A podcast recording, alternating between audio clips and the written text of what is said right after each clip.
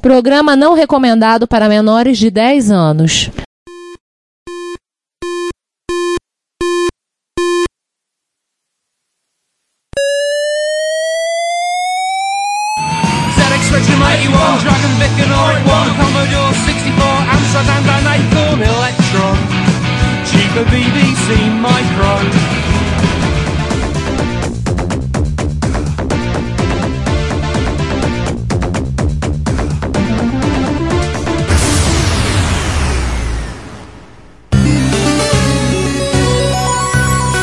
Retrocomputaria, porque velho é o seu PC.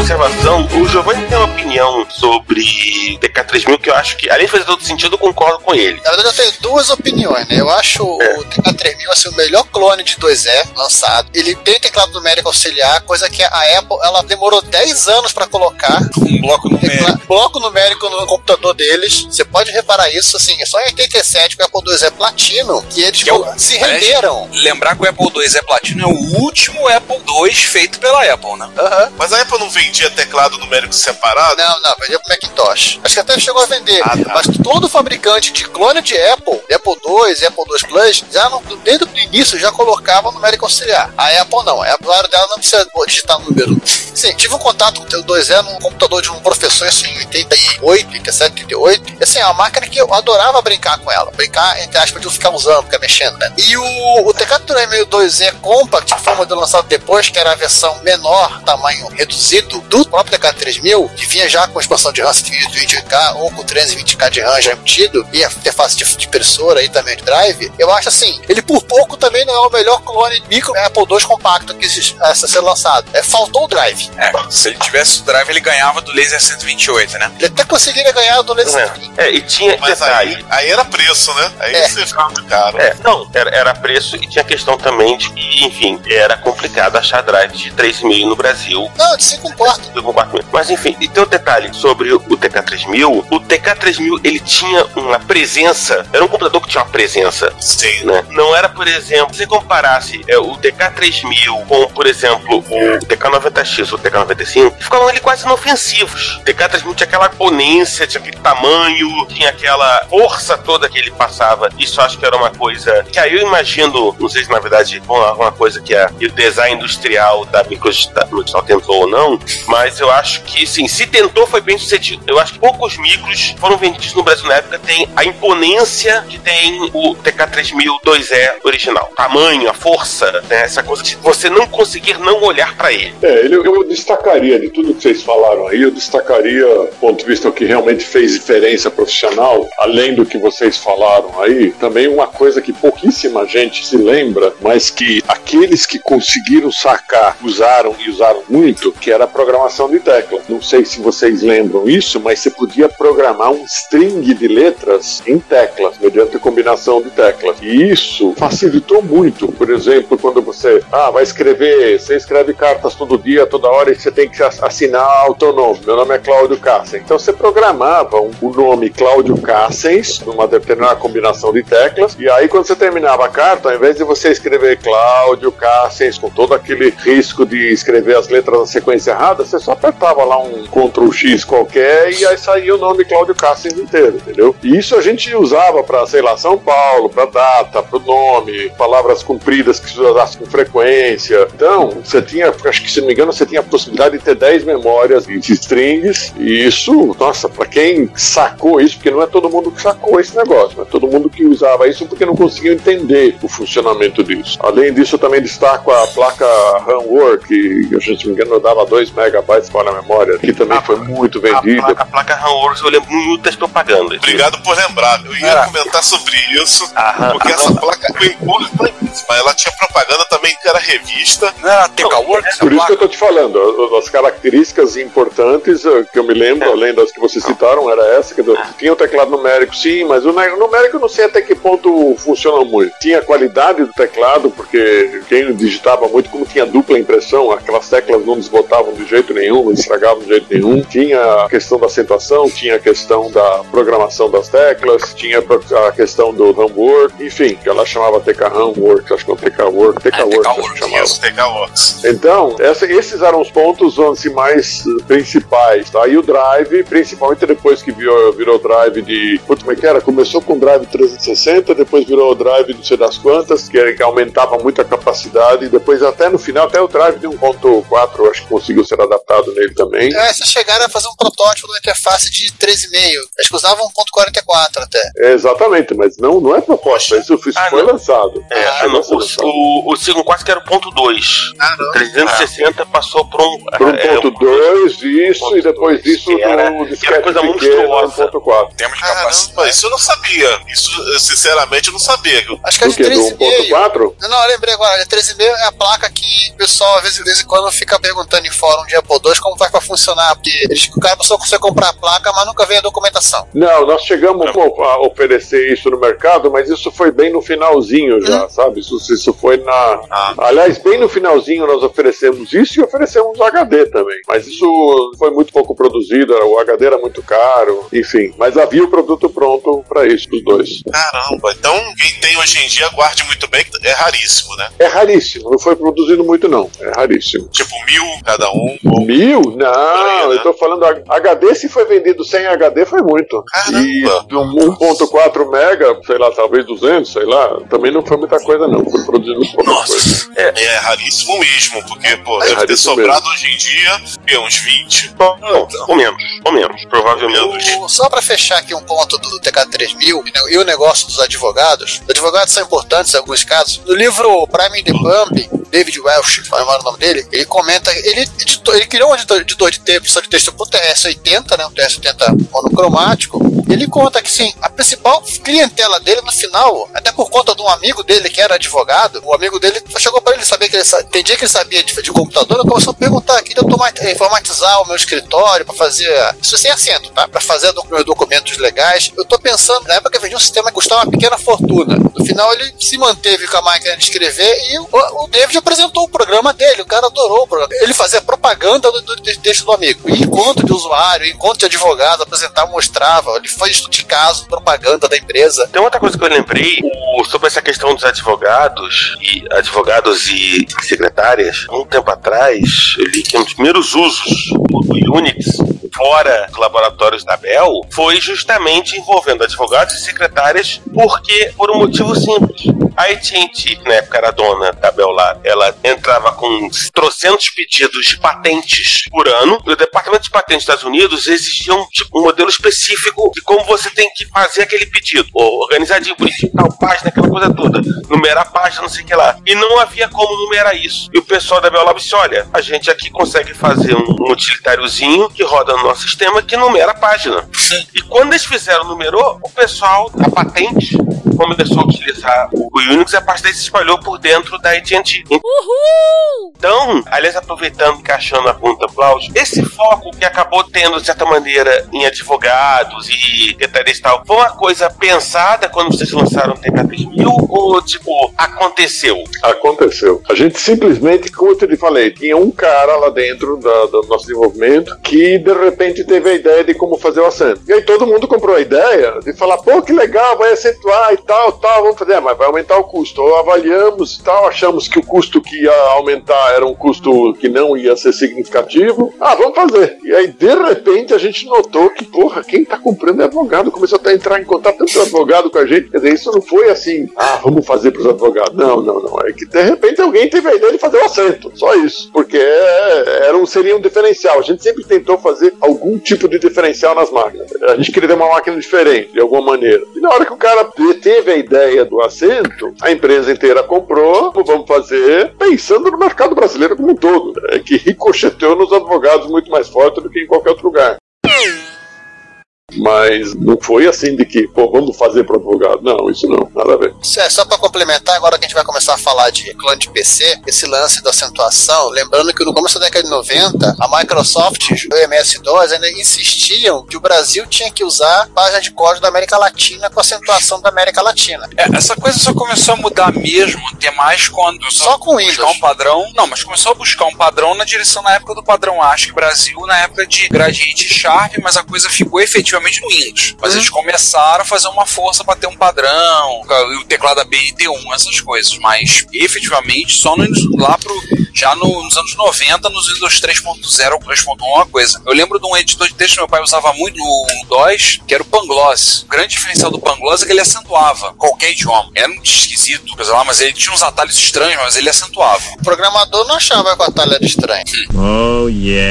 Eu tinha software, até mesmo na, em Apple II Plus, tinha software que acentuava na tela. O problema Ah, era é. conseguir jogar para impressora. O problema é que você não conseguia imprimir isso. A Unitron, ela chegou a lançar um modelo do, do Apple II dela, que era P2, que tinha acentuação, mas ele tinha acentuação de um jeito meio torto. Ele redefinia alguns caracteres. E se você esquecesse de habilitar esse modo, você via o teu texto sem acentuação. E só para fechar um detalhe, principalmente para os nossos ouvintes mais jovens, As jovens. já são nativos digitais, como se diz hoje em dia. Você está falando comigo, eu tenho 58, eu sou mais jovem, beleza?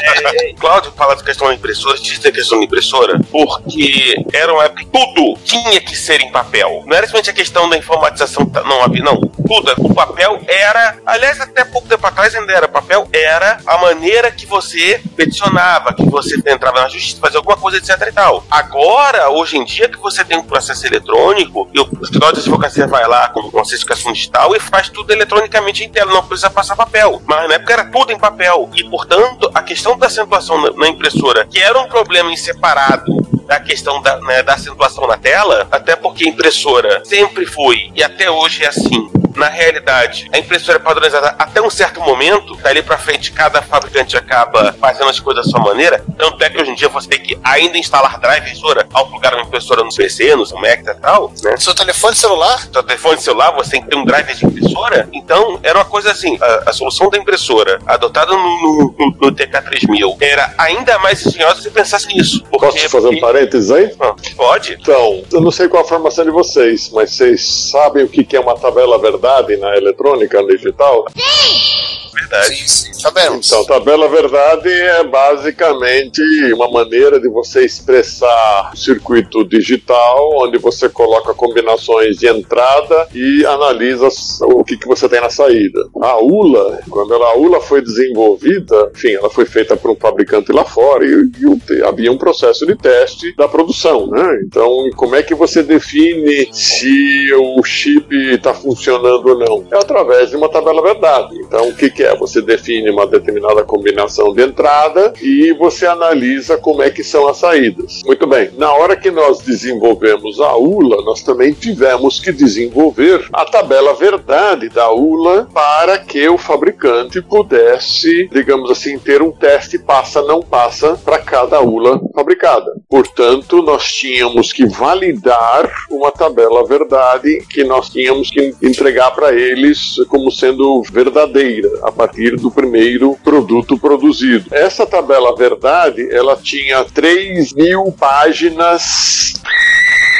daquelas páginas de impressora de 80 colunas, eu acho que eram 20 Jesus. linhas por página. tá? Então eram 3 mil páginas impressas, era um calhamaço que pesava, você não tem ideia de quanto, e nós tínhamos que checar essa tabela verdade de 3 mil páginas para verificar se está tudo certo e se essa tabela verdade poderia ser usada com controle de qualidade. E que você fala de papel, aí eu me lembro desse calhamaço de papel que a gente teve que ficar investigando e olhando. O próprio esquema da ULA, ela foi feita uma única vez, só existe um único, existe ou existia, porque acho que não deve existir mais, um único esquema desenhado a nanquim em papel vegetal, do tamanho acho que a zero, e esse era o único esquema da ULA que chegou a existir. A gente fazia todas as correções ali em cima, e eu não sei onde está esse esquema original, se é que ele ainda existe ou se ele já foi pro lixo ou degradou, sei lá o que. Mas só existiu um único esquema da ULA, não existia mais nada a não ser aquele esquema. Esquema. Por quê? Porque não existia meios eletrônicos para guardar um esquema daquele porte.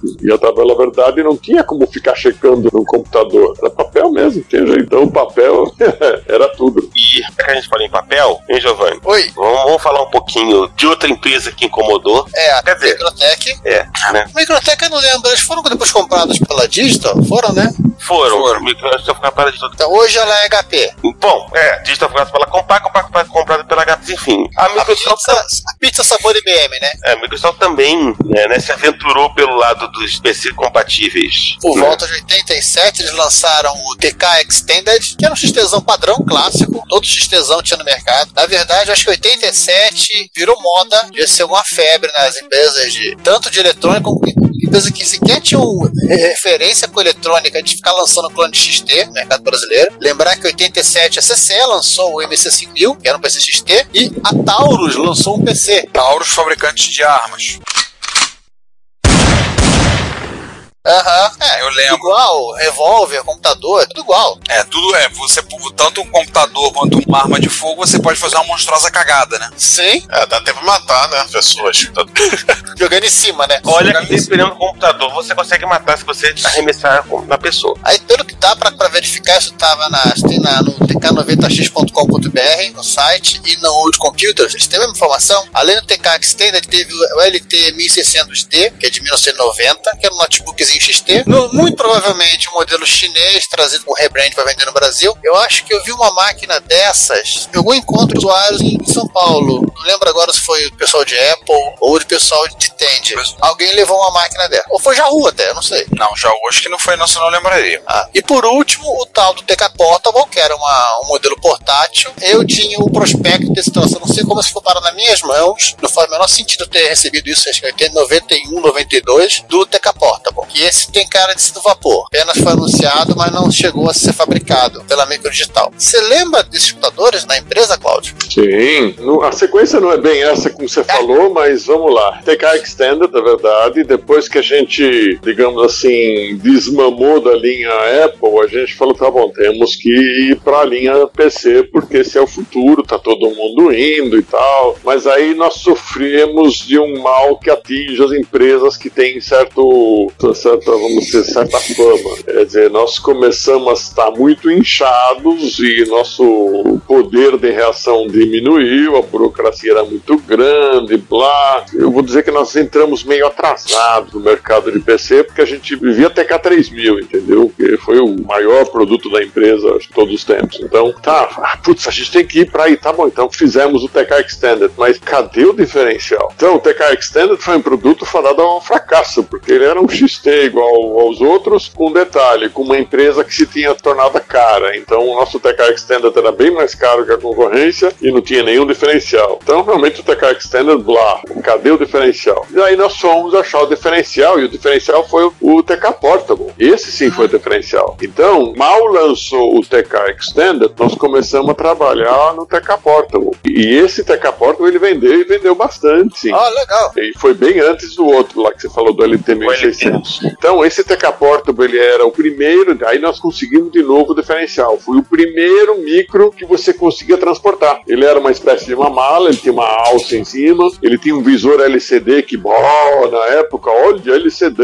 Então, ele tinha um, vis- visor LCD 640 480, que era algo fantástico para a época. Tinha drive e HD, que também era uma coisa assim, para um portátil ter drive e HD, nossa senhora. Enfim, foi também um micro muito interessante. Não vendeu como o TK3000, no- longe disso, vendeu muito menos, mas vendeu mais que o TK Extended, porque tinha esse diferencial. Mas ainda assim, vender mais o quê? Sei lá, eu acho que nós produzimos 500 peças, mil peças desse, ele não conseguiu vender mais.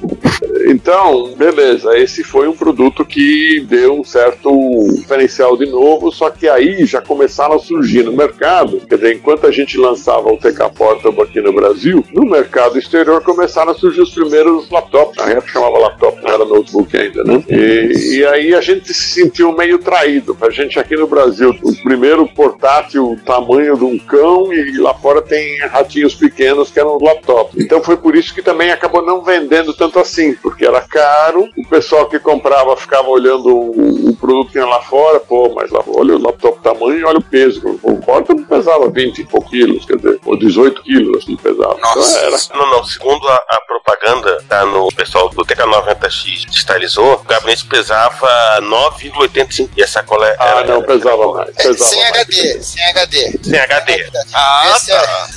É, do HD É, mais talvez, talvez a versão básica com, só com flop, talvez pesasse um pouco mais. Só com os drives, né? Um, né? Um, drive. flop. Um Drive. flop, um drive. É. Pô, vê, mas ainda assim, 10, não, ele pesava mais. Eu lembro que ele era pesado pra caramba. Eu, eu levei ele muitas vezes pra casa e tal. Pesava que nem não sei o quê. Mas era portátil. Pra época, era um grande negócio, entendeu? E aí, como a Não. gente percebeu que, pô, a gente tá perdendo o mercado, não vendeu, vendeu, mas vendeu, não vendeu tanta coisa assim, a gente partiu então pros notebooks. Foi aí que nós fomos pra Taiwan, fizemos acordo com uma empresa lá em Taiwan e eles nos forneceram esse produto em OEM. Eles forneciam as peças e nós eh, montávamos ele eh, no Brasil. Esse já não foi mais um desenvolvimento brasileiro, entendeu? Aí a gente já, nessa época a SEI já estava tava mais atuando direito, já começou a abrir mercado e tal, então vamos ter que apelar para esse método que é o OEM. Então comprávamos em OEM, a SEI nessa época já aceitava só um índice percentual de nacionalização e a montagem era considerada índice de nacionalização. Então tá bom, então a gente comprava todas as peças e montava no Brasil.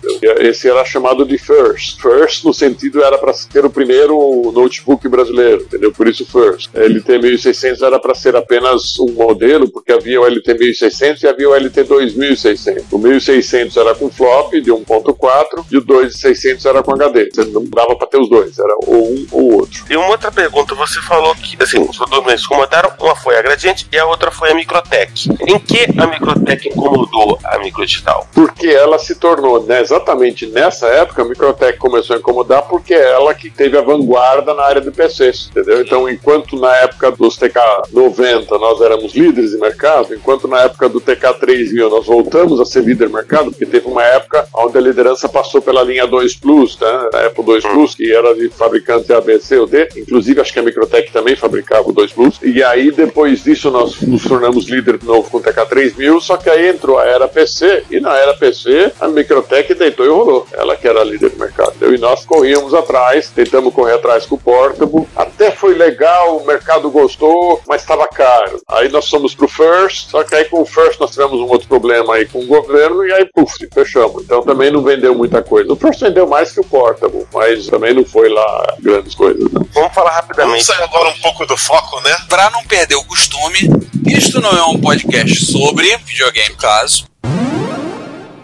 Mas a gente falar um tiquinho, pouca coisa sobre o trabalho da microdigital nesse campo dos videogames. Que foram os, do- os Onix, né? O Onix e o Onix Júnior. Isso. É, na realidade só o Onix Jr., né? O Onix não chegou a O ser. Onix só o protótipo. Só o protótipo, né? Que inclusive você pegou, passou o protótipo que estava contigo, né, Cláudio? Passou pro, pro Marcos Gard, né? Isso. Ah, Com ele. O Gard depois fez uma, uma longa matéria na Jogos 80, falando, explicando sobre ele lá, fizeram, deram uma geral. Ele era uma ideia que ele fosse um clone do ColecoVision. Isso. né? Deixou, ficou no protótipo, não foi colocado em produção e a gente recomenda a você que ficou curioso para conhecer, procure na Jogos 80 que tem fotos do protótipo, tá lá, toda a matéria explicando lá como era. O Coleco não- era o mais avançado de todos os videogames da época, mas ele começou também era o mais caro. É, ele era o Play 4.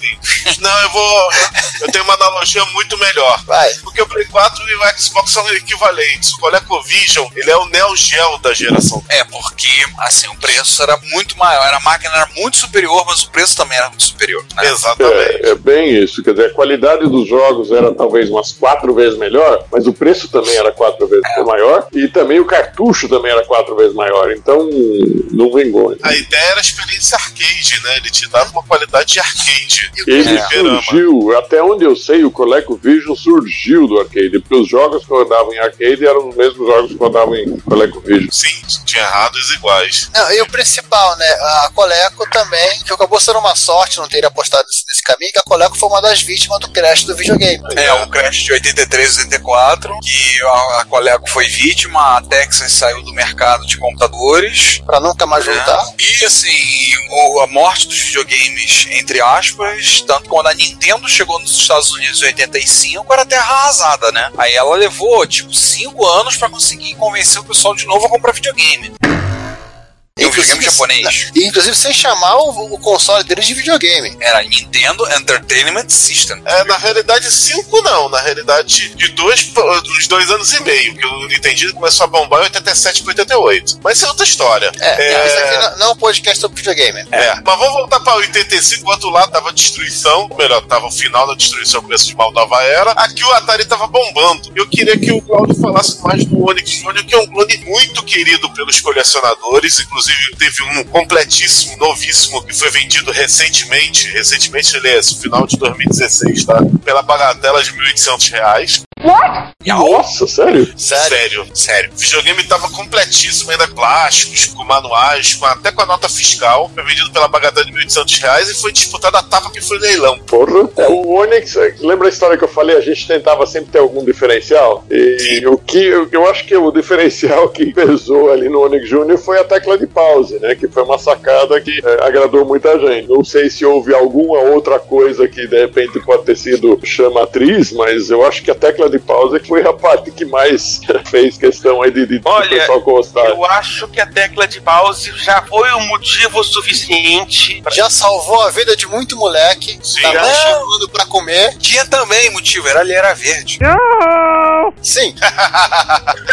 É, é verdade, o console Não. verde não era sempre que você via. Não, mas na boa, a época. pausa era uma grande sacada, cara. Porque assim, eu tive Atari 2600, tem um agora, pro meu tem pausa, entendeu? Mas foi colocado, tudo. Mas, cara, a pausa era um diferencial que fazia muita. É uma coisa que É. pesava muito. Você falou, Lembrando Vem nosso comer, moleque. Sai da frente desse- dessa televisão. Sai da frente, vai queimar esse vídeo, vai queimar a TV. Vai fazer mal pros teus olhos. Lembrando pro nosso ouvinte novato aí que, que a, a pausa só virou padrão na geração do Nintendo e do Master System. Na geração do Atari isso não existia. Foi uma coisa inédita. Nem os clones internacionais, esse Gemini, né? Que a própria ColecoVision faz um clone de Atari, tinha esse recurso. E a gente apanhou um bocado com esse negócio de pause, viu? Porque na época que a gente estava trabalhando em cima disso, que a gente teve a ideia de fazer o pause, putz, a ideia passou por 20 ou 30 ideias e projetos diferentes, e cada vez que a gente tentava fazer uma maneira diferente, ele perdia dados, perdia pontuação, perdia não sei o quê,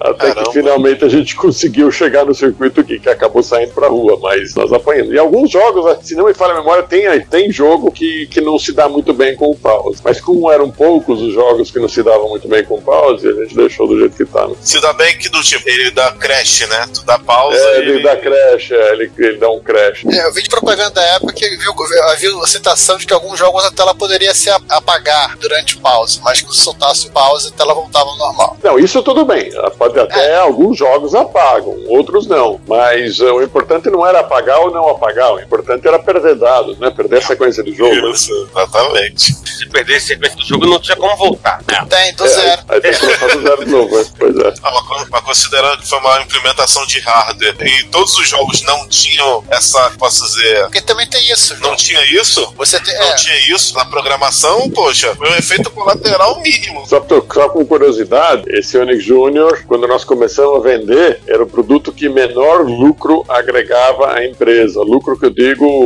preço de venda sobre preço de custo, né? Só que depois que o Pause começou a virar, digamos assim, famoso, né? Que o pessoal começou a falar, falar- falar da pausa, a coisa inverteu. Daí pra frente ele passou a ser um dos produtos que mais eh, lucro agregado tinha. Porque no começo era apenas mais um Atari, né? Como apenas mais um Atari, a gente tinha que entrar num mercado com preço bom, né?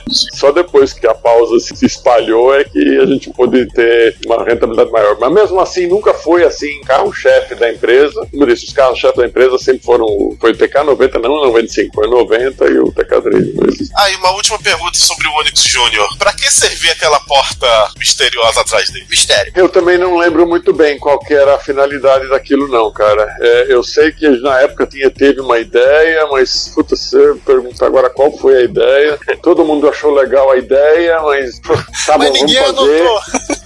Não, não é que ninguém notou, acabou não vingando, né? Acabou não vingando. Em algum lugar tá anotado, cara. Mas, puta, isso 30 anos depois eu não vou lembrar, não. Cadê o periférico que vocês iriam fazer? É, não era, eu acho que não era bem periférico. É, a gente acho que ia colocar, porque aquilo lá não deixa de ser um computadorzinho. A Sim. gente ia colocar, se não me engano, alguma coisa do tipo assim, um tecladinho, alguma coisa assim, pra transformar Ah. ele mais num micrinho, entendeu? Mas acabou não, a coisa não acabou não vingando. E como é que era exatamente que a gente ia colocar isso? Como é que ia se processar isso? O programa de operação, o cartucho ia ser o programa, atrás ia ser o teclado, a televisão já tinha, já estava ligada. Então era, era assim algo, acho que o cartucho virava o programa que você ia executar, por exemplo, uma planilha Excel, alguma coisa assim. Por trás você colocava acho que um tecladinho, mas era um tecladinho especial, não era um tecladinho normal. E a televisão era como no TK-85, a televisão é o vídeo, né? Então você Sim. tinha ali chance de fazer ele se tornar um micro. Então a gente ia vender ele, olha, é o único videogame que vira micro. Mas como exatamente isso ia ser feito, eu não lembro mais de detalhes, não. São 30 anos, né? Aliás, 32. É, 30 Muita anos gente tá escutando a gente pode ter menos que isso. É, pois é. É, é só lembrar o seguinte também, né? 30 anos, você fala de 30 anos, né? É uma coisa que eu sempre digo pra todo mundo. Hoje, você quer uma informação, vocês pegam, ligam o Google, puxa a informação de tudo que vocês quiserem. Como é que a gente puxava a informação? Pega o avião, vai para os Estados Unidos. A gente já tinha uma casa alugada na região de São Francisco, na- no Vale do Silício. Essa casa alugada, ela era ocupada quase o ano inteiro por alguém da empresa, ou era comprador que ia ficar um período lá, ou era pessoal de desenvolvimento ia lá para ficar um tempo, ou era o sócio que ia lá para ficar cheirando o mercado. Enfim, a casa quase o ano inteiro tinha alguém dentro dela, por isso, pra gente não gastar muito com hotel, era muito mais barato ter uma casa alugada. Eu fui muitas vezes para essa casa, cheguei a levar inclusive minha esposa, filhos, etc, para lá também. E lá, qual era o nosso Google da época? Era uma livraria chamada Computer Literacy. A gente ia na Computer Literacy, literalmente ficava lendo livro lá, comprando alguns, eh, tentando se inteirar. Depois a gente ia nas lojas ver o que, que existe, o que não existe. Quer dizer, esse negócio de virtual Google, na época era papel, era livro. Quantas vezes eu não voltava com 30, 40 quilos de bagagem de livro, só pra gente ficar estudando tecnologias e tudo mais aqui, entendeu? Era o método nosso de a gente pesquisar, aprender. Isso, inclusive, rendeu muito reconhecimento de empresas americanas. Turma recebia convite para trabalhar em empresa americana, principalmente depois da ULA. Porra, eu recebi proposta de emprego. Como é que você conseguiu fazer o reverse engineering da ULA? Sabe? Isso era uma coisa que surpreendia os americanos. E a gente recebia proposta de emprego lá fora por causa disso, entendeu? Então, era uma vida extremamente mais difícil do que a hoje. Hoje você senta na frente do computador confortavelmente no seu escritório e tem até tudo que você quer de informação na tua frente. Tudo também não, porque obviamente tem muita coisa escondida por sigilo e tudo mais. Mas ainda assim, você quer saber como é que funcionam os novos microprocessadores? Você vai na internet e você acha. Naquela época eu queria saber como é que funcionava o 6502 da época, tinha que pegar o avião e ir lá na Computer Letras comprar. Dava pra comprar um livro via internet e não existia internet, e nem sabia que livro existia. Como é que você ia ficar sabendo dos livros que existiam lá fora? Tinha que ver,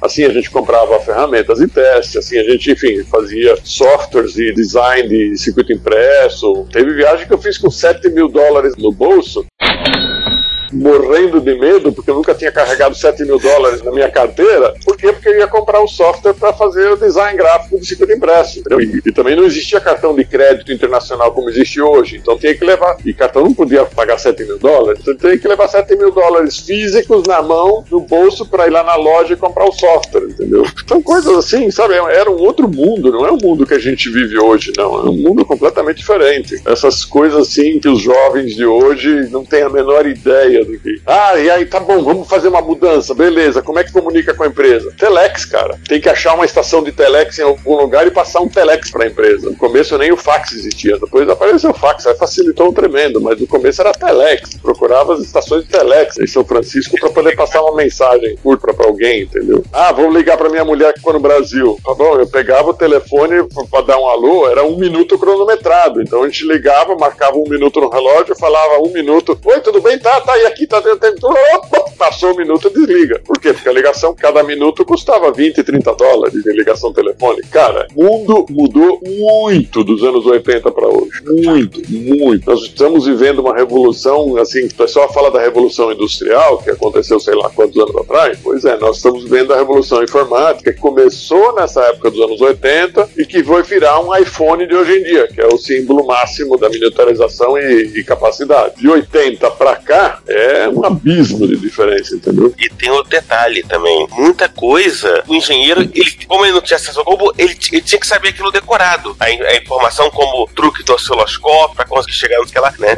São coisas que, de certa maneira, hoje em dia você até acaba conseguindo tal, mas na época você tinha que confiar muito na, na sua própria intuição, na sua própria capacidade de futucar o equipamento para saber como aquilo funcionava. De novo, você falou, você não tinha, assim, tinha no máximo isso a gente comprar o livro, mas muitas vezes você não tinha esse tempo para isso. Precisava resolver um problema agora, e aí? Ah, sim, sem dúvida, sem dúvida, sem dúvida. Mas isso também, só fazendo parênteses, tem, tem que nos Estados Unidos comprar o livro, isso também era um motivo pelos quais os nossos produtos eram mais caros, tá? Aqui no Brasil. Isso entrou nessa história da reserva de mercado, isso foi um dos motivos para todo mundo falava, ah, o produto era mais caro. Tá bom, mas tem um custo isso. Não é que a empresa, pelo fato do produto ser mais caro, não significa que a empresa vivia nadando no lucro. Não, ela investia na gente, nos, nos profissionais, nos produtos. Pô, ficar viajando para os Estados Unidos, uma viagem para os Estados Unidos custava 3, 4 mil dólares cada um. Hoje você consegue por 700 dólares, isso 30 anos depois. Você não tem ideia. 30 anos atrás, um dólar não vale um dólar de hoje. Ainda assim, hoje você consegue por mil, naquela época tem que ir por 3 mil. Quer dizer, então faz essa proporção de custo, você vai entender por que, que na época tudo era muito mais caro. Nossas viagens constantes, de tecnologia e tudo mais, parte de instrumentação, como você falou. Porra, para levantar a ULA, você tem dois canais. Beleza, como é que você faz dois canais? Tá, um você deixa no clock para ter uma referência e o outro você vai analisar um sinal. É, aí você vê um pulso acontecendo naquele sinal. Mas que momento aconteceu esse pulso? Em relação ao clock, você sabe. Mas em relação ao resto? Ah, para saber em relação ao resto, você tem que começar a criar situações no qual você consegue entender em que momento aconteceu aquele pulso naquele segundo canal, uma vez que o primeiro canal estava preso no clock. Hoje em dia a coisa é simples, é, mas se você pegar a ULA, por exemplo, tem alguns detalhes dentro da ULA. É, a ULA é um tremendo contador que tem lá dentro, beleza, um contador de, sei lá, 15 bits, 18 bits, eu não me lembro mais quantos bits tem. Só que se você pegar um contador, que são, no fundo, uma sequência de flip-flops, quando você muda, por exemplo, de tudo 1 para tudo 0, vai mudando bit a bit, você não imagina o retardo que tem entre o primeiro bit até o último bit mudar. Só que a própria frequência de clock era mais rápida do que isso. A frequência de clock, se não me engano, era alguns megahertz, e esses alguns 7 megahertz, acho que era. E esses 7 megahertz, ou 14 megahertz, nem 7 era 14. Então, o clock de 14 megahertz, para você conseguir fazer o contador todo mudar de estado, fazer reconhecer esse estado novo como sendo um estado novo, para causar uma coisa nova, porra, mas só nisso já passou o ciclo do clock, porque a eletrônica era muito mais lenta do que isso. Então, você tem que criar artifícios, criar, sabe, caminhos para conseguir acelerar uma eletrônica que não era tão rápida como hoje. E tudo isso você tem que descobrir via osciloscópio. Então, meu, você não tem ideia de como era é, essa parte, essa parte foi difícil naquela época de conseguir fazer. Hoje, qualquer eletrônicazinha,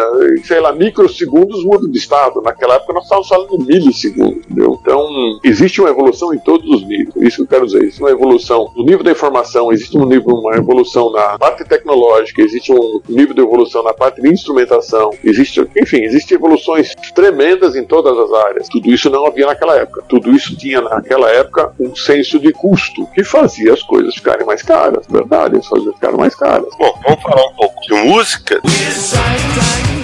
Apesar desse não ser um podcast musical, Então, posteriormente, devido às situações até que o Claudio já comentou, as questões relacionadas que mais afetou a empresa, no caso o governo, as ações da CEI e principalmente Plano Collor. Você quer que eu fale um pouco sobre isso? O que afetou o nosso governo, ou a empresa, muita, muito, não foi nem a SEI, nem o Plano Collor. Claro, o Plano Collor foi decisivo sim, mas o que muito afetou a empresa, é, no fundo, no fundo, foi o governo do Estado de São Paulo. Porque o governo do Estado de São Paulo montou uma licitação que era para comprar mil notebooks do tipo da Cliffhurst, do LT, agora não me lembro se era 1600 ou 2600, acho que era 2600, que era com HD. Só que a licitação exigia que você fosse um fornecedor único, esse fornecedor único entregasse mil notebooks com mil impressoras trabalhando dentro de um veículo, de um carro, ou seja, alimentado por 12 volts. Como não existia impressora de 12 volts, tiveram tivemos que também então ter um inversor de 12 volts para 110 para montar isso dentro de mil veículos, o veículo o governo do estado forneceria, e seriam aquelas peruas, não sei se vocês lembram, naquela época havia umas peruas branco, vermelho e pretas de fiscalização do ICMS. E essas peruas é que deveriam estar equipadas com este kit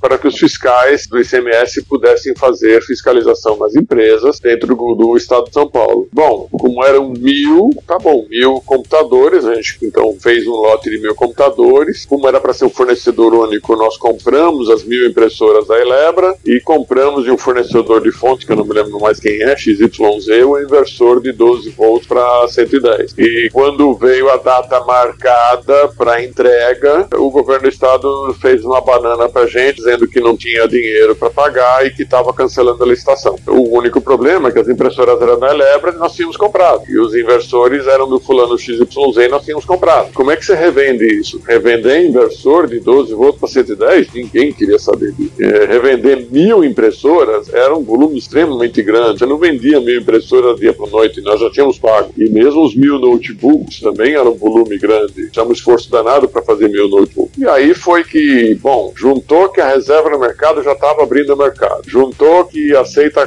cada vez mais difícil. Apesar de estar tá liberando já a importação e tudo mais, o projeto aprovado, assim ela estava tentando complicar cada vez mais para que se tentasse pelo menos que os componentes fossem Itaúcom. Havia, sei lá, algum rolo com Itaúcom, eu não sei o que, que aconteceu naquela época. A gente tinha que comprar os componentes da Itaúcom e a gente já tinha comprado todos eles para fazer esses mil produtos. E a Itaúcom era cara também por causa da, da reserva. Então a gente de repente enfrentou uma conta a pagar tão elevada e o governo do estado deu banana pra gente e a gente não conseguiu mais, entrou numa dívida que, que a coisa ficou feia, entendeu? E aí, esse foi o início do fim. Esse lance do, do governo do estado foi o início do fim da Mictal. Então, no final das contas, a Microdistal acabou sendo prejudicada por uma decisão do governo do estado de São Paulo, que eu imagino que deve ter sido uma licitação grande. Mil computadores, mil impressoras e mil inversores. Desses mil inversores, até onde eu soube, provavelmente 900 continuam até hoje na massa falida da, da Mictal. É que a gente já pulou aí no nosso. que a gente ia falar depois. Bom, o... É, você ia falar da parte musical do hit. É, da parte musical que no final de contas acabou sendo também. Aliás, já que a gente já atropelou, já que a gente já virou. E hoje. É, o lado bom é que dá pra interligar, né? Dá, né? Tem essa. A gente fala da parte musical. Hoje, o Tomás Covari é proprietário da Van Hal, que é uma importadora e distribuidora de instrumentos musicais e que usa o CNPJ da Van Hal para vender fontes de alimentação para instrumentos musicais com a marca Microdistal. Vale representar uma curiosidade. O nome da empresa é Van Hal. Alguém além de mim notou a similaridade com o nome da banda Van Halen? Não, nenhuma. Achei que fosse Pink Floyd.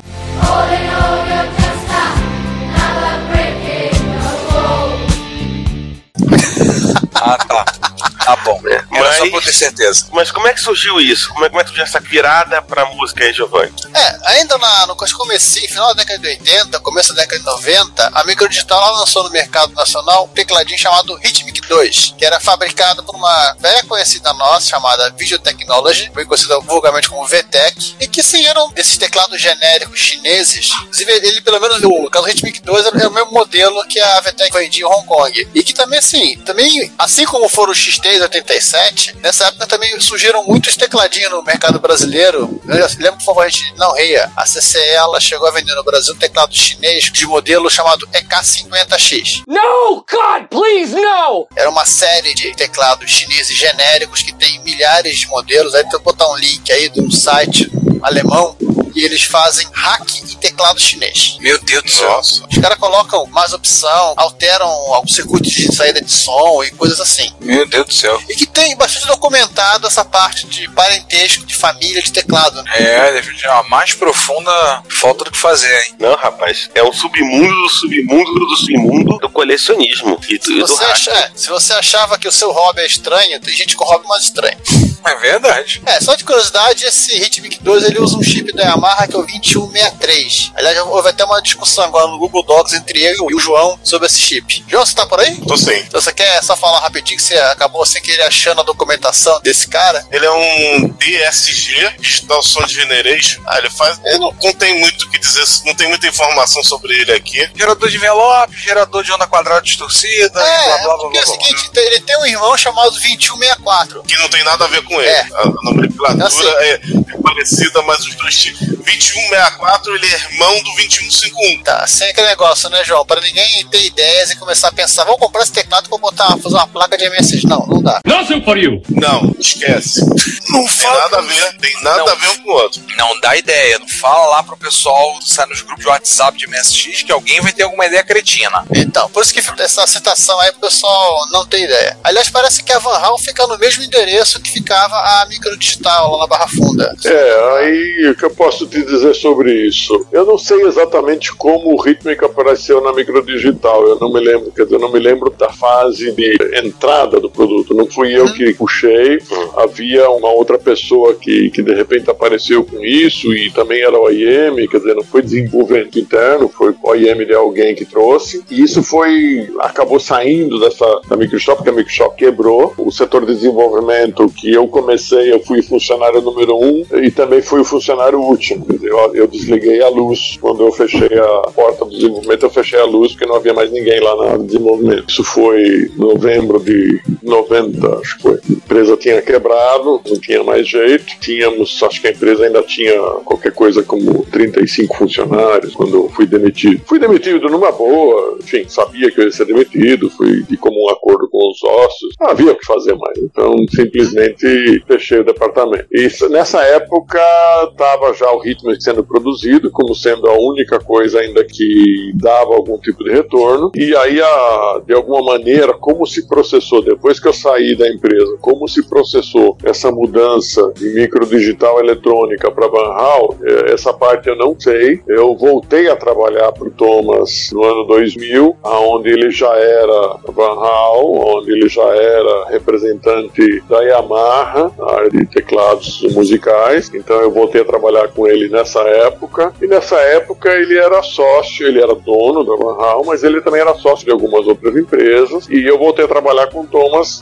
dando força na área técnica para ele em todas as empresas. Fui, fui contratado como uma espécie de um assessor dele e fui dar força qualquer coisa que estava relacionada com tecnologia nas diversas empresas que ele tinha. Ele tinha várias empresas, como eu disse, relacionadas com rastreamento de veículos, com alarmes e som, enfim, também tinha parte de imobiliária também. Ele mexia com um monte de coisas pequenas, e entre elas a Van Hal, e eu ficava alocado na Van Hal, e ele era então eh, importador de teclados Yamaha. Cara, aí só você disse que o assunto não é som, tudo bem, mas eu também já não estou mais trabalhando com ele, quer dizer, não tenho mais nem motivo para falar isso, mas eu vou falar, porque uma das coisas que mais me surpreendeu com os teclados Yamaha é a qualidade. A gente importava milhares, milhares, muitos milhares de teclados por ano, talvez dois, três, voltavam com defeito por ano. Então, quer dizer, para quem tem noção de qualidade, Era o vírgula. olha, é, exatamente. Quer dizer, era algo assim que, que- que- bom, a gente simplesmente nem tinha assistência técnica. Ah, voltou com defeito, ah, joga fora e pega um novo. Nem se dava o luxo de olhar, porque era um volume tão baixo. Mas enfim, isso não tem nada a ver com o assunto de agora e, também não tô Não, não, querendo fazer não, propaganda assim- pra eles, mas. Não, e se bobear, ainda deve ter muito desse teclado Yamaha portados pela Van Hal com 10, 15, 20 anos de, de serviço por aí, to- tocando nas igrejas, no- nas churrascarias As melhores churrascarias do bairro. E etc, etc. É, era, era surpreendente. Mas enfim, Mas é, enfim, essa parte então de rítmica eu não. Voltando ao rítmico, né, eu, não, eu não tenho muito. Eu lembro que o rítmico dava muito problema. Esse sim, esse dava muito problema. Mas não sei exatamente como entrou e como foi a transição disso para Van e esse tipo de coisa, não tenho conhecimento. Bom, Giovanni, Sim, a gente, che- a gente chega ao nosso final, né? A gente chega ao final. Então, Ah, já que você chega ao. Peraí, já que você chega ao final, eu vou contar apenas uma curiosidade. Curiosidade. Pode contar É. quantas, pode contar Quantas quantas, você quiser. você quiser, porque, É, o- enfim. É, nessa época, como eu te falei, a gente viajava para fora para ficar estudando. E não é nós, todos faziam isso. E pontos de encontro de todos, todos que eu digo todas as empresas, né? Pontos de encontro de todo mundo era onde? Era nas grandes feiras, né? Então você tinha as feiras de Las Vegas, de informática, NCC, Condex, sei lá como é que elas chamavam todas, e tava todo mundo lá sempre. Então era mais fácil a gente encontrar o pessoal das empresas brasileiras lá em Las Vegas do que aqui no Brasil. Em Las Vegas a gente se trombava o tempo todo, né? E como curiosidade, numa das épocas em que nós fomos para uma feira e todo mundo comprando coisa, comprando produtinhos para colocar na mala e livros e tudo mais, tal, tá bom, vamos voltar. Como é que era o trecho de volta mais comum? Era Las Vegas, Miami, Miami, Rio, porque São Paulo, não, já tinha São Paulo já, não, não me lembro, acho que era Rio mesmo. E, bom, tá bom, então tá lá, fomos, tal, aí nós fomos pegar o famoso voo, também não tinha tantos voos como tem hoje, né? Então eram poucos os voos que haviam. Então vamos pegar lá o famoso 440 ou 441, que eu não me lembro qual que era o de ida, o de volta da Panam. Tá, então lá em Miami embarcamos todos no avião e foi pra pista, puta, e não decolou, defeito. Tá, beleza, volta pro, pro terminal, desce todo mundo, fica todo mundo esperando, horas esperando e tal. Até que a empresa fala pra gente, a Panam chega pra gente e fala: olha, infelizmente só daqui a dois dias vocês vão ter que passar uma noite no hotel. Mas é o seguinte: Panam paga o hotel, mas tem que ter duas pessoas por quarto. E organizem aí. E aí, claro, tem sempre um monte de gente que se conhece e eu não tinha ninguém da microdigital comigo pra naquele voo naquele dia. Que merda. Então, tá, aí como começou a sobrar gente, aí a Pananda fala: vocês dois, vocês dois vão. Quem eram os dois? Era eu, gerente de desenvolvimento da microdigital, e era o fulano, que eu já não esqueci os nomes, não lembro mais dele, quem, o nome dele, o gerente de desenvolvimento da Microtech. Oh my god. Os dois vão parar no mesmo quarto, os dois querendo esconder um do outro os segredos do que nós pegamos lá na feira, porque a gente era concorrente tamanho enorme aqui no Brasil e os dois dormindo no mesmo quarto. Resultado, nenhum dos dois dormiu, né? Os dois ficaram sempre um olho pegando o olho no outro, né? Quer dizer, são coisas assim que aconteceram na nossa vida que foi muito bizarro, mas enfim, foi muito gozado, né? Ele vai revirar minha mala, ele vai revirar minha mala. Claro, foi, eu pensei assim. isso dele e ele pensou de mim, com certeza, né? Eu só escutava ele virando o climão. tempo todo na cama e eu também virando o tempo todo na cama, porque, porra, Então ficou o climão, não rolou nem conversa, né? Ficou aquele clima pesado. ah, a conversa até rola, mas sabe aquela conversa de bobo, né? Onde o- nenhum dos dois quer falar nada direito, então é, tá frio, é, tá, tá, tá frio, é, não, tá, é, A feira comida tá foi boa, ruim, a né? feira foi Pois é. boa. É, a feira foi boa. É, pois é. É, é, pois é. Encontrou com o Jobs? É, encontrei com o Jobs. É, mas são fatos assim que são, enfim, faz parte da, do nosso passado e eu sempre me divirto quando me lembro disso. Mas, é, hoje em é dia muito isso quase, você quase fica sempre sozinho no quarto, ou- ou- mas naquela época também o hotel era caro, então a companhia era botou dois por quarto, teve quarto lá com três, inclusive. É, O que eu achei interessante é que foi na escolha, né? Você e você. É, foi porque a gente tava na fila ali e tal, e na fila a gente até, como a gente se conhecia, a gente até tava na fila juntos, juntos, porque, enfim, você conversa, você conhece a figura, você, você fala com ele alguma coisa, né? Mas você não vai esperar que você vai ficar no mesmo quarto, porque você sabe que, pô, segredo industrial é tão, sabe, tá bom, ficar na fila junto conversando é uma coisa, agora dormir no mesmo quarto, o famoso dormir com o inimigo, né? Mas é isso. Pois é. Muito bom, muito bom. Só pra complementar, hein, Cláudio? Você comentou antes de a gente começar a gravar, você tava falando- falando do clima, mas não era porque a gente tá, tá todo mundo no meu quarto de hotel aqui agora, sobre a, fábrica da microdigital em Manaus. Ah, E sobre o calor que fazia lá. É, Manaus era um galpão, era puramente produção. Quer dizer, no começo, vamos fazer assim, vai. No começo, a Microdigital tinha dois endereços lá na Barra Funda, no mesmo quarteirão, na blá, blá, Rua do Bosque. No mesmo quarteirão, você tinha o lado administrativo num, num lado do quarteirão e no outro lado do quarteirão uma área produtiva. É, nessa área produtiva cabiam, sei lá, 50 montadoras e na área administrativa, que ficava em cima de uma padaria, cabiam mais outros 30 negros, que eram toda a parte administrativa, RH, enfim, essas coisas todas. Tá? E à medida que foi expandindo, aquele lado tinha 50 montadoras, não tinha mais como, e começou a surgir o benefício fiscal das Suframa lá em Manaus, então tá bom, então vamos montar uma empresa lá, vamos montar uma, a produção lá, porque você tinha realmente benefícios fiscais fazendo isso. Então eles compraram lá um galpão, tinha que ser comprado, não podia ser alugado, era uma das exigências da Suframa. Então comprou-se um galpão lá, esse galpão era na parte da frente havia administração, trabalhava só meia dúzia de pessoas lá na frente, com ar condicionado. O galpão cabiam acho que 300, 400, cabia 400 montadoras lá, porque nada era de máquina, era tudo manual, né? Toda a inserção de componentes, solda. Depois de tempo comprou-se máquina de solda, mas no começo era tudo manual. Chegou a ter 300, 400 montadoras lá. No fundo tinha uma área de testes, aliás, não era de teste, era de conserto para aquilo que saía com defeito da produção. E tinha mais uma na, na lateral, toda uma prateleira que era a prateleira de burn-in. Então todos os micros que a gente produzia é, ficavam ligados por, se não me falha a memória, 48 horas para ter certeza que eles iam funcionar. 48 horas de micro ligado ali nas, nas prateleiras laterais. Só que lá é muito quente. Eu cheguei a, a ir algumas vezes para lá, onde a temperatura ambiente, em determinadas épocas do ano, chegava a 40 graus. Claro, 40 graus fora. Só que dentro do galpão eu não sei se fazia mais calor ou menos calor.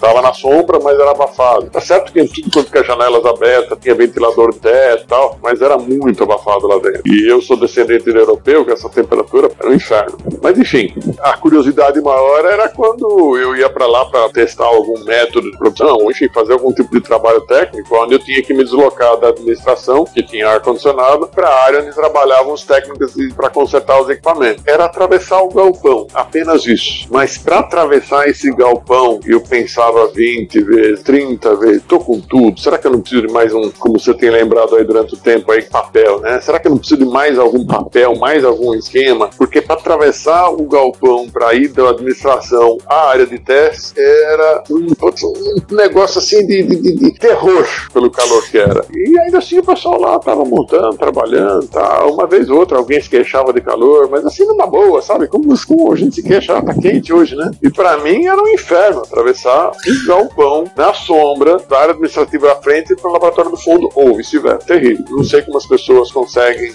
se acostumar com um calor tão grande assim. Isso fez parte da, enfim, da nossa história. Que, como é que, qual o fim desse galpão hoje, eu não sei. Não faço ideia como é que foi esse galpão. É, vou fazer uma última pergunta aqui, pelo menos a minha aqui. A pergunta que eu vou fazer é o seguinte: qual foi a, a máquina que mais deu dor de cabeça para vocês? Todos os micros que vocês desenvolveram. Dos micros, eu prefiro falar que a que deu mais dor de cabeça foi o Onix Júnior. O Onix Júnior utilizava o circuito impresso de baixíssima qualidade, chaves de péssima qualidade. Esse deu muito problema nessa Sensatec. E o TK2000 também deu muito problema nessa Sensatec. Mas o TK3000 era robusto, o TK90 era robusto. Eu lembro que o pessoal comentava que o TK82, aquele primeiro, também tinha alguns problemas, mas uh, eu não tenho muita certeza em relação a isso. Mas certamente a dor de cabeça que a gente tinha na Ciência Técnica era o Onix Júnior. Esse foi campeão da Ciência Técnica. E agora eu vou fazer uma pergunta do outro lado. De, de, de, de todos os projetos da microdigital que você trabalhou, tirando o projeto da ULA, que eu acho que esse ocupou um lugar especial, qual foi o projeto que você mais gostou de fazer? Qual foi o projeto que você precisa, tipo, se eu, se eu tiver que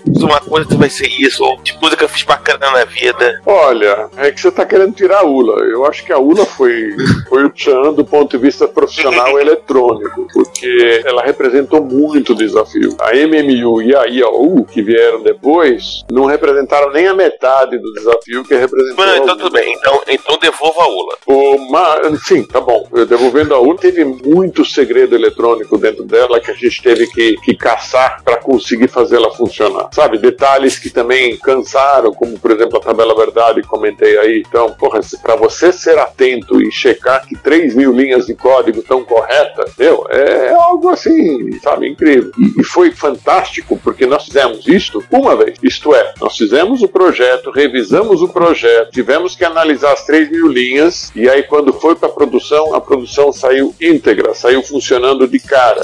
Na época, eu lembro até hoje, foram 50 mil dólares de custo de um projeto para fazer a ULA. E 50 mil dólares em 1984 era uma fortuna.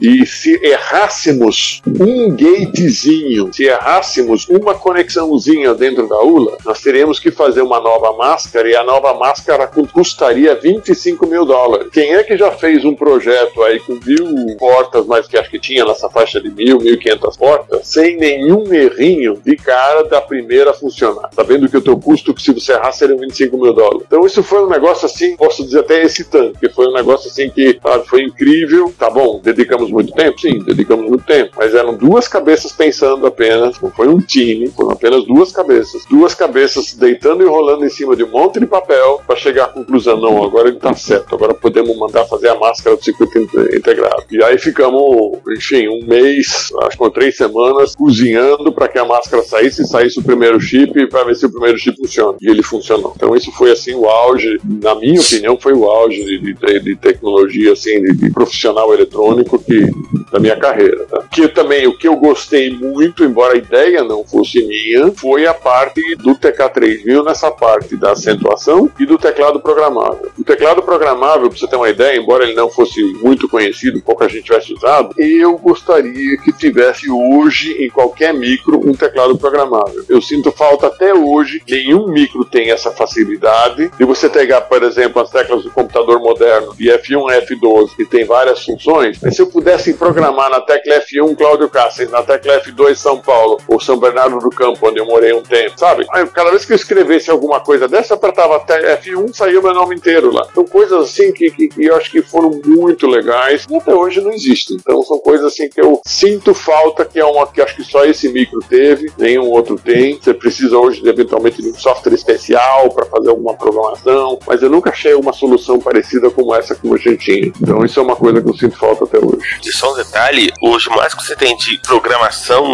em teclado de micro são nos teclados gamers que você tem, após os bons teclados gamers que você tem a possibilidade de programação de macros. Muitas vezes o pessoal que joga até é, mais a sério tal, usa muito isso, usa muito macro, mas não é, mas normalmente não é a mesma coisa do teclado programável do TK3002 é. Ah, isso é uma coisa muito limitada em comparação. É. Eu concordo, faz falta. Às vezes, alguns softwares eu uso vendo apanhar atalhos de teclado para poder usar e alguns eu consigo definir alguns atalhos, é, mas ainda não é uma coisa tipo para qualquer software. Consigo, por exemplo, no software que a gente usa para fazer edição podcast, eu criei uma sequência de atalhos de teclado para facilitar o processo, mas só nele funciona isso. Eu não consigo ter isso em outra, tipo, no ambiente em geral, como o Claudio falou. Apertou F4, por exemplo, e colocou meu nome.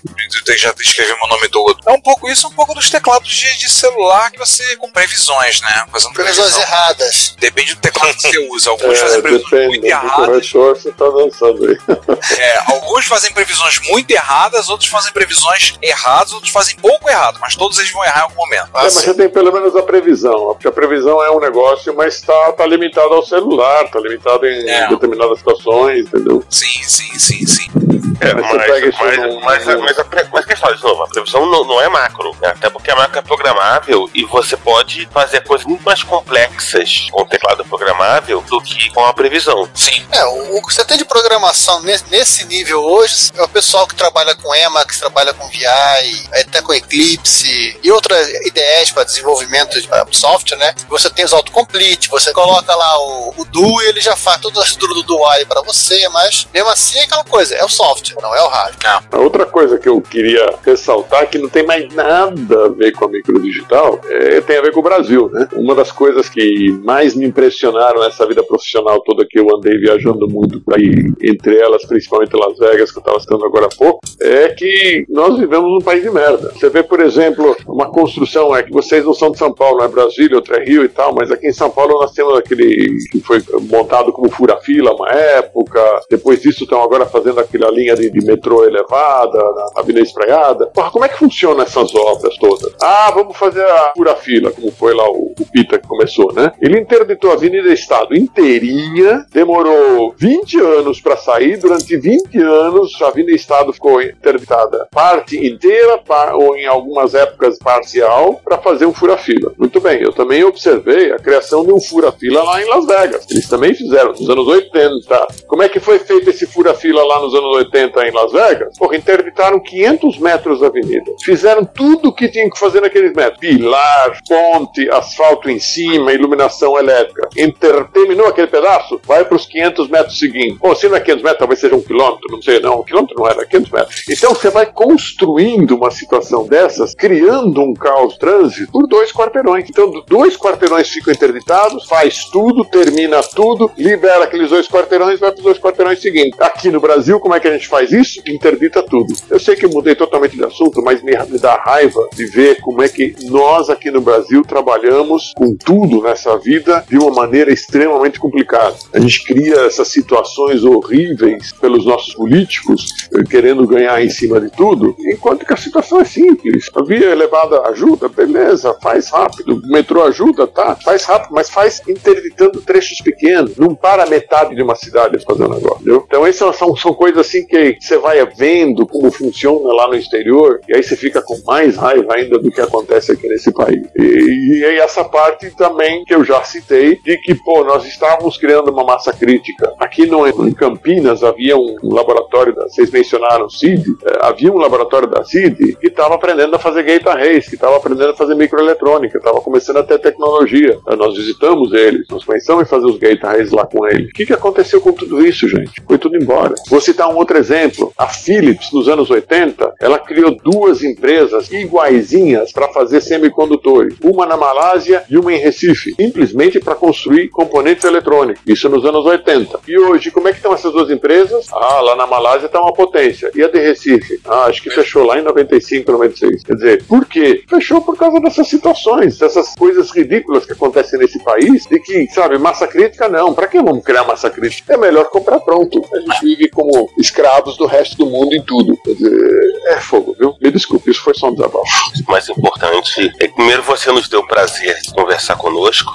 Inclusive é interessante porque uma série de coisas que a gente estava pensava, de repente, você, Cláudio, nos disse coisa caminhou de uma maneira diferente, então eu acho que isso foi extremamente esclarecedor para todos nós. E eu realmente imagino assim que é ver a situação atual para quem desenvolveu tanta coisa e para quem desenvolveu coisas que, de novo, particularmente o caso da ULA, é um negócio que só hoje, de cinco anos para cá, você tem alguma documentação pública de como você trabalha com aquilo, como você clona e faz sua própria ULA. E vocês fizeram com osciloscópio, dois canais. É, foi um belo trabalho, sim. Realmente foi. E de novo, a, a questão do, do assento, que eu acho foi uma ideia extremamente engenhosa e simples e que causou um impacto muito grande, e outras coisas, né? Que fizeram assim. E a gente gosta de ouvir histórias aqui, aqui no, Retro Computaria, porque também tem essas. São histórias que, se ninguém documentar, elas se perdem. Sim, boa parte do nosso trabalho tem sido juntar essas informações e agrupar essas informações de uma forma audível, numa mídia em áudio e também no site, né? Com as notícias, a gente publicando notícias. E não, não se percam essas informações. Esses relatos interessantes da época sejam salvos, né? Afinal, quando a, gente, quando a gente joga um áudio na internet, a gente sabe que é tirar o gênio da garrafa, você não bota de volta. E para o bem e para o mal. E nesse caso, para o bem. Para que essas informações estejam disponíveis, sejam ouvidas, sejam faladas, as pessoas saibam o que realmente aconteceu. Muito da época a gente faz suposição. Hoje, algumas suposições que a gente tinha foram gatas por terra. Mas será sempre pizzaria em nosso coração.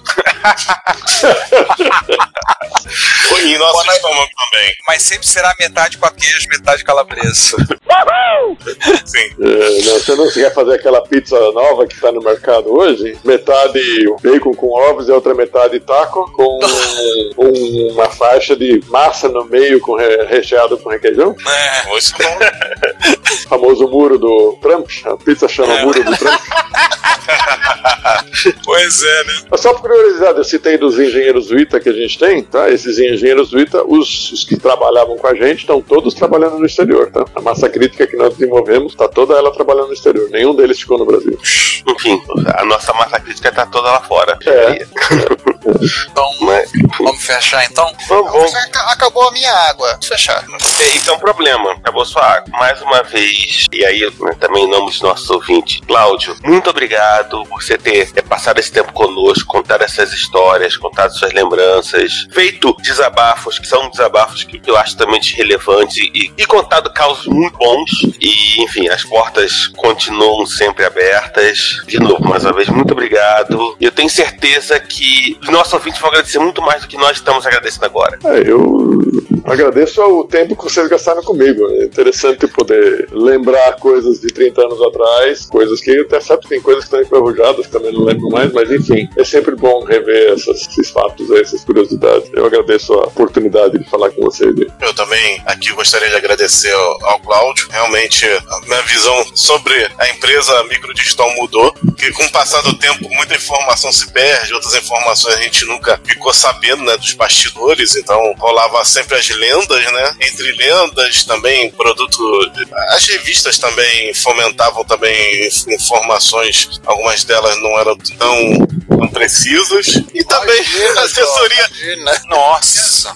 E a assessoria de é marketing também aproveitava também para trollar a gente, né? Então, isso culminou da gente ter uma imagem diferente da empresa com passar dos anos. Então, muito obrigado de- novamente ao Cláudio por ter aqui elucidado pra gente parte desse passado aqui, buscado essas informações do passado aqui que é muito elucidativas pra gente. Cláudio, vou fazer das minhas palavras de todo mundo, então muito obrigado pela sua participação. Foi um episódio extremamente rico, vai ser extremamente interessante. Tenho certeza que os nossos ouvintes adoraram ouvir esse episódio, curtiram pra caramba. E a gente se vê então, pessoal, no próximo episódio. Nos vemos agora no Repórter Retro, que vai sair daqui a, a uma semana, duas semanas, eu não sei. Vocês vão achar daqui a pouco, vão ver aí. Não, não, daqui a duas semanas. Daqui a duas semanas. Daqui a duas Ah, semanas. Depois a Ah, pera, ver. uma coisa.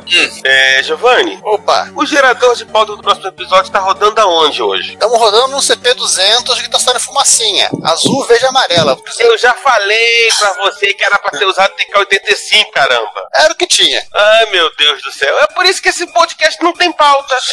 Hum. Se você tivesse usado o TK-85, sairia só preto e branco, cara. Tudo bem, não tem problema. Não saindo fumacinha, tá bom. Tá ótimo. Ah, mas a fumacinha foi colorida, então deu- alguma coisa deu certo. É, eu acho. Ou não. Enfim, deixa quieto, né? Isso. Então a gente, a gente- a gente encerra. Cláudio, mais uma vez, obrigado pela participação. E a gente se encontra daqui a 15 dias, porque março é aquele mês de 5 quartas-feiras. Então, assim, até mais. Até Fala. mais. Até logo. Obrigado. Até Até, mais. tchau, tchau. Até mais, povo. Eu sou Laércio Vasconcelos e você está ouvindo Retrocomputaria. Se você quiser enviar um comentário, crítico, construtivo, elogio ou contribuir com as erratas desse episódio, não hesite.